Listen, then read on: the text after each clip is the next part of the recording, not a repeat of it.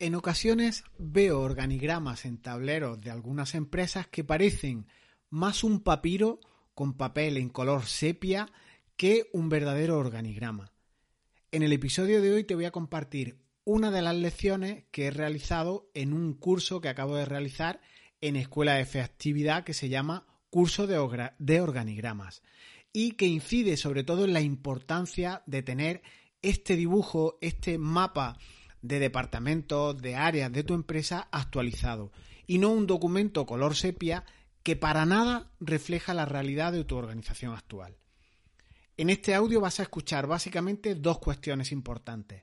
La primera, ¿qué importancia tiene contar con una buena organización en vertical, hacia abajo? Es decir, a partir de un gerente, de un líder, de un coordinador, de un responsable, como quieras llamarlo, de un departamento concreto, recursos humanos, marketing, contabilidad, ventas, lo que quieras. A partir de ese departamento, la importancia de contar con todo el personal, con todos los procesos en sentido vertical que funciona para esa, para ese área, para ese departamento concreto. Y el segundo punto, la importancia que tiene trabajar también en horizontal, con tus departamentos uno tras otro, todos alineados, cuando intervienen ya dependencias, relaciones entre esos departamentos. Y nos vamos a valer de esta herramienta mágica, que es el organigrama y de la comunicación entre los distintos afectados, entre los distintos departamentos. Y así, a partir de ese organigrama podremos crear procesos de negocio en horizontal, en vertical, con todos los implicados y que nos reporten al menos una buena gestión de tu organización. Te dejo con esa lección, con ese trozo de audio que grabamos para trabajar esa verticalidad y esa horizontalidad en los procesos a través del organigrama como elemento central para recoger toda esta planificación, toda esta estrategia.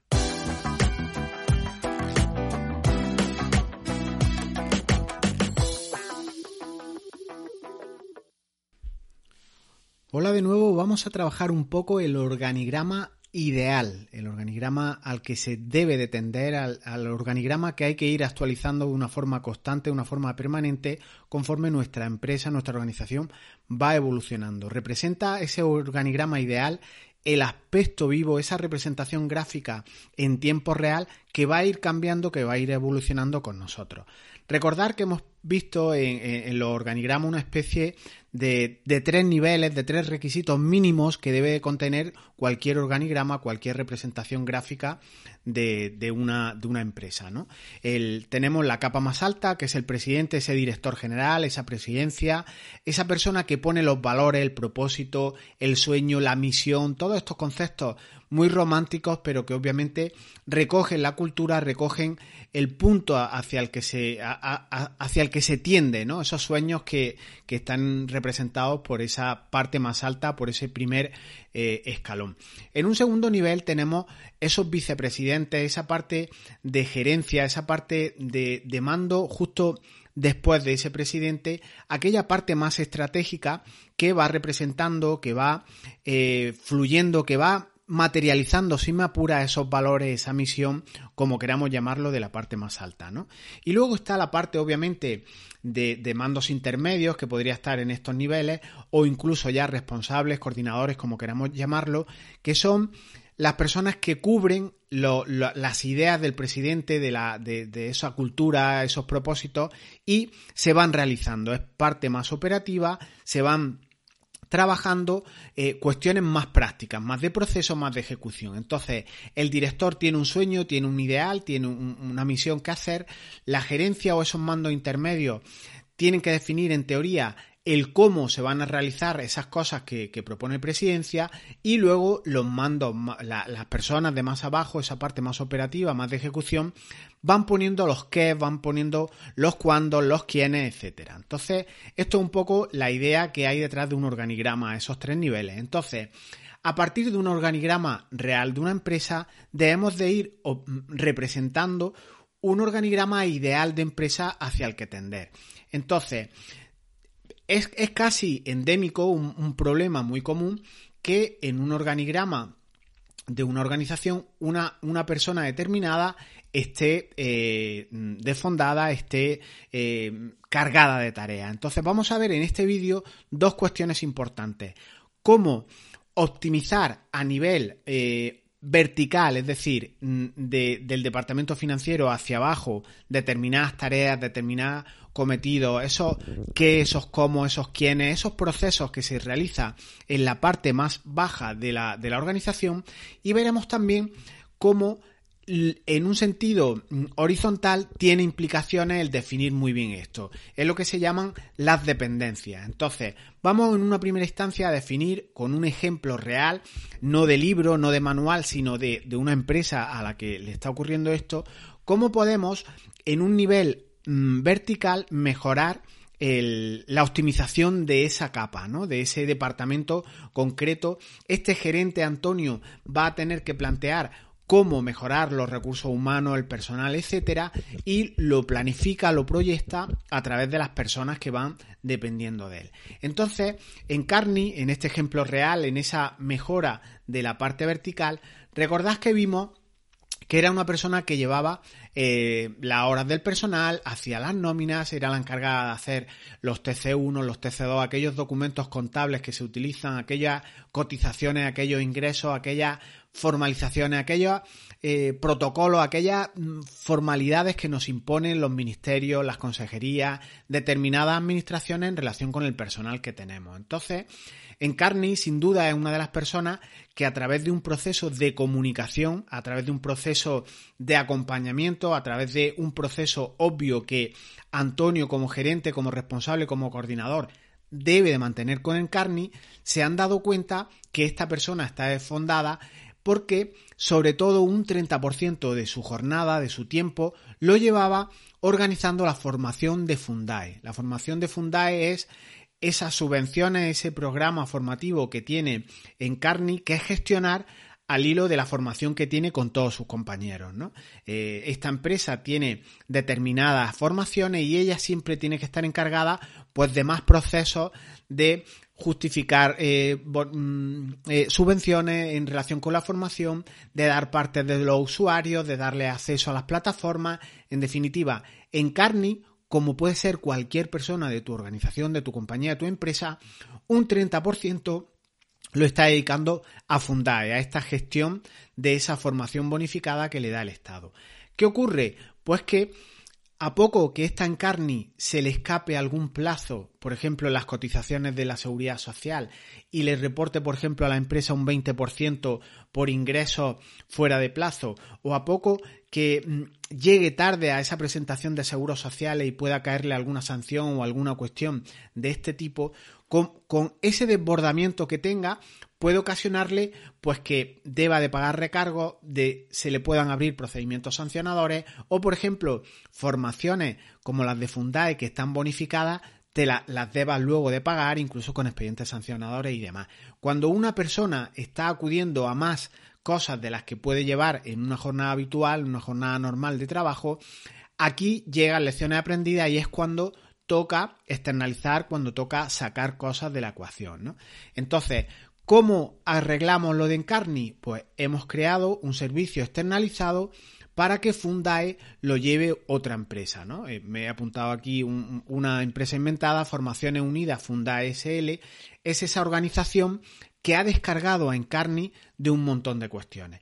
Y esto debe de llevarse a nuestro organigrama. Si te fijas, una vertical, un departamento, un área de recursos humanos que está representado por una persona estaba auténticamente desbordado y le hemos quitado un 30%.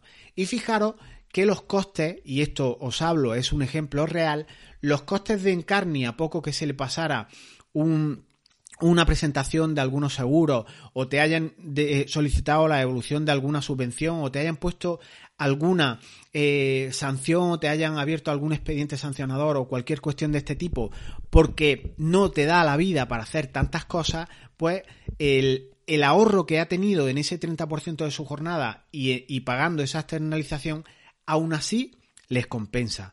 Es decir, a poco que te ahorre una sanción, que te ahorre un expediente informativo, aunque sea las horas que te ahorra, se compensan perfectamente con externalizar, por ejemplo, parte de tu trabajo, como puede ser este que tenía en Carni en Fundae. ¿no? Entonces, este es un punto importante a plasmar en los organigramas, ir dotando de partes nuevas que tú consideres deben de incorporarse, ¿no? En este sentido, pues en nóminas teníamos uno, pero en todos los departamentos seguro que hay eh, personas con exceso. Y al hilo de estas personas con exceso, también en, esta organización vamos a ver el organigrama, qué influencia tiene en organizarlo, en crearlo, en definirlo de manera mm, automatizada en cuanto a su eh, actualización en el sentido de horizontales, es decir, tú debes de ir creando, ir definiendo tus procesos de negocio también en un sentido horizontal.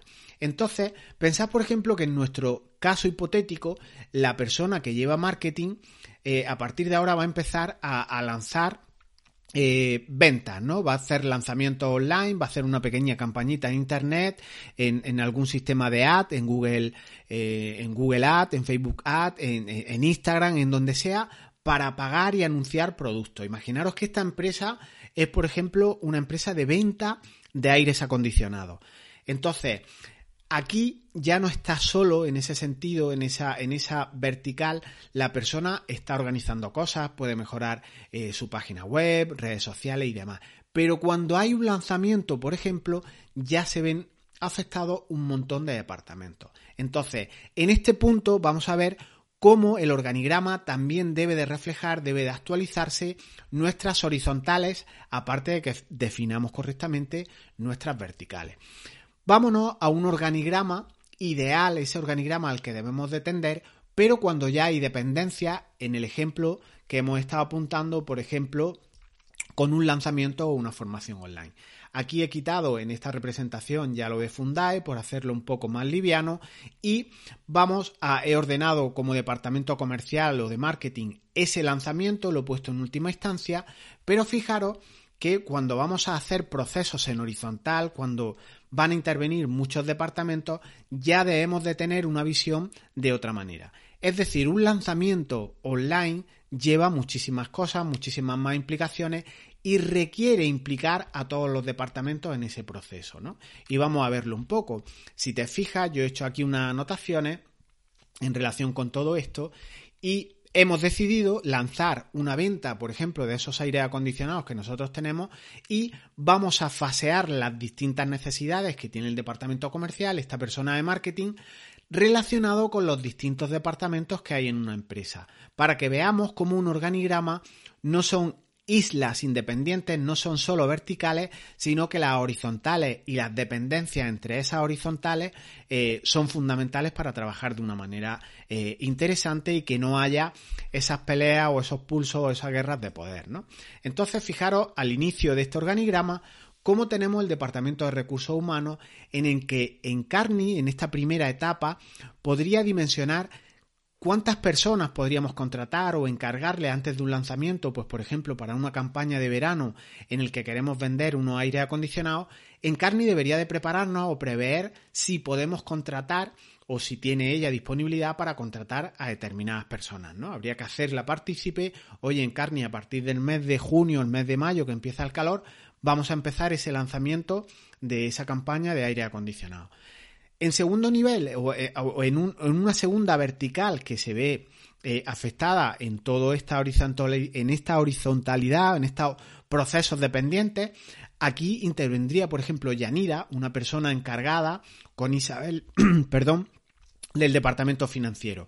Si vamos a hacer un lanzamiento, una campaña, deberemos de prever a nivel económico si tenemos el dinero para esa campaña incluso con compras, que es el proceso natural, si tendremos, eh, por ejemplo, el capital necesario para invertir en 200 aire acondicionados, que podría ser una campaña pues que por ejemplo no hemos planteado para el siguiente verano, ¿no? Entonces, habría, por ejemplo, que hablar con José Antonio, con el, responsable de las compras, de si tenemos un estocaje mínimo de 100 aire acondicionados para cuando empiecen las ventas a ir funcionando, ¿no?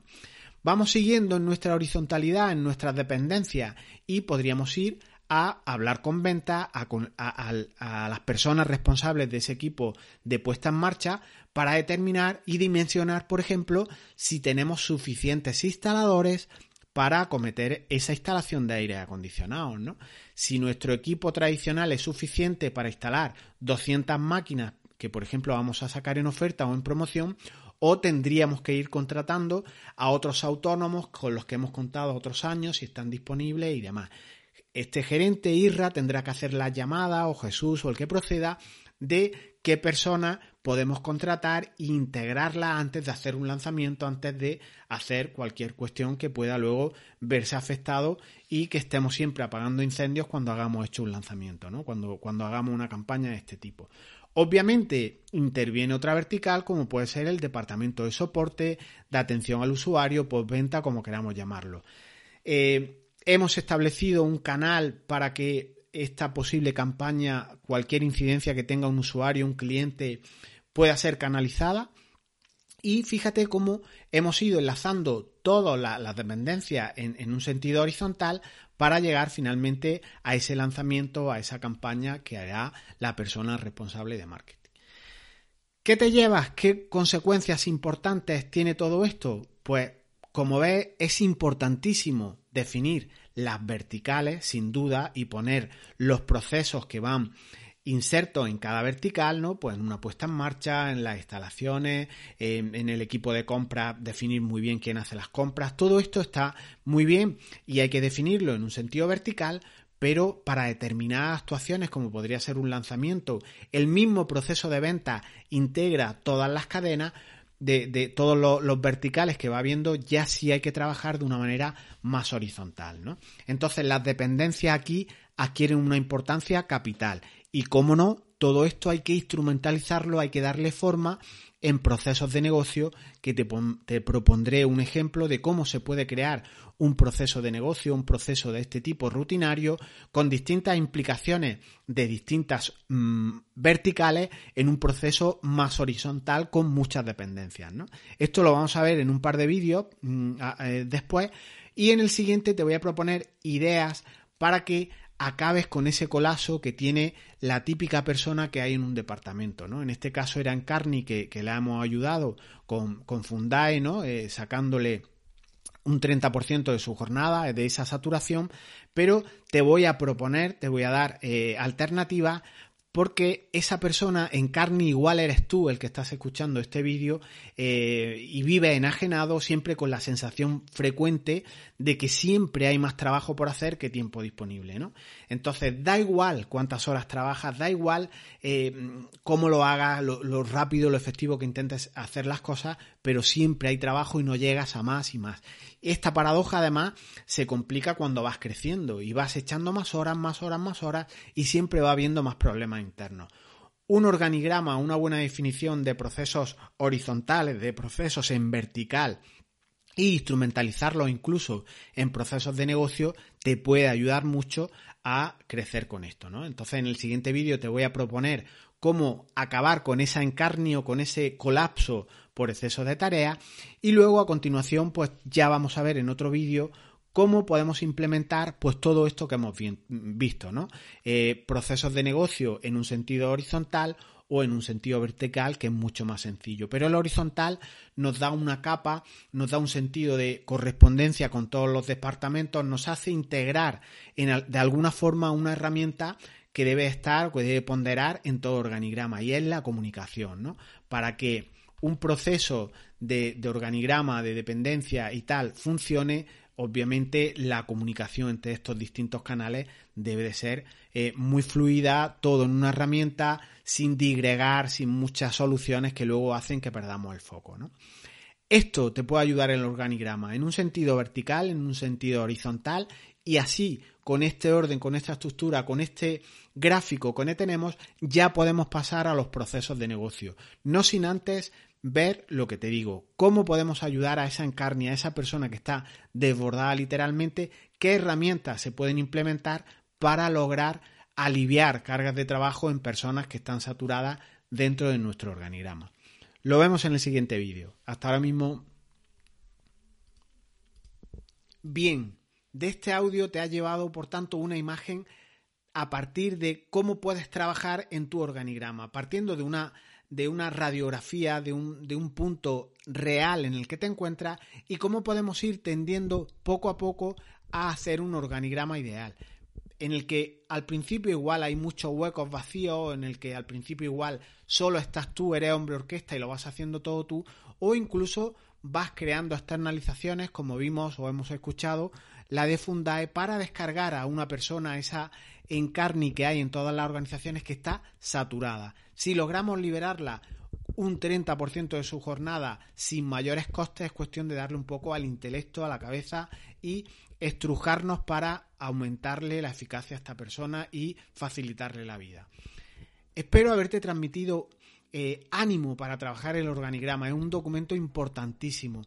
Dibújalo de nuevo mm, en esa situación ideal a la que se debería de tender y desempolva ese documento que igual tienes en tu nube, en tu disco duro perdido o lo tienes clavado en un corcho, en un tablón de tu empresa, pero que ya tiene un color sepia que huele incluso a, a insostenible, ¿no? Y hay que, hay que hacerlo de nuevo. Y hasta aquí este episodio de hoy. Suscríbete si te interesa la mejora de procesos de negocio, los organigramas, el trabajar de una mejor manera y con consejos como este, viernes a viernes, que vaya permeando cuestiones como productividad y efectividad cada semana en ti, ¿no? Con pequeños consejos que acerquen tu empresa pues a ese negocio ideal que se pretende, ¿no? Que debe ser.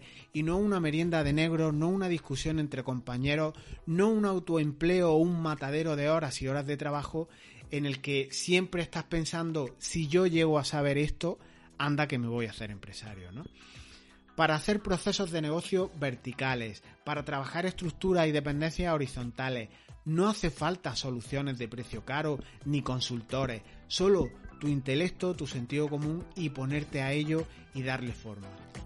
¿Te animas? Nos escuchamos el próximo viernes. Chao.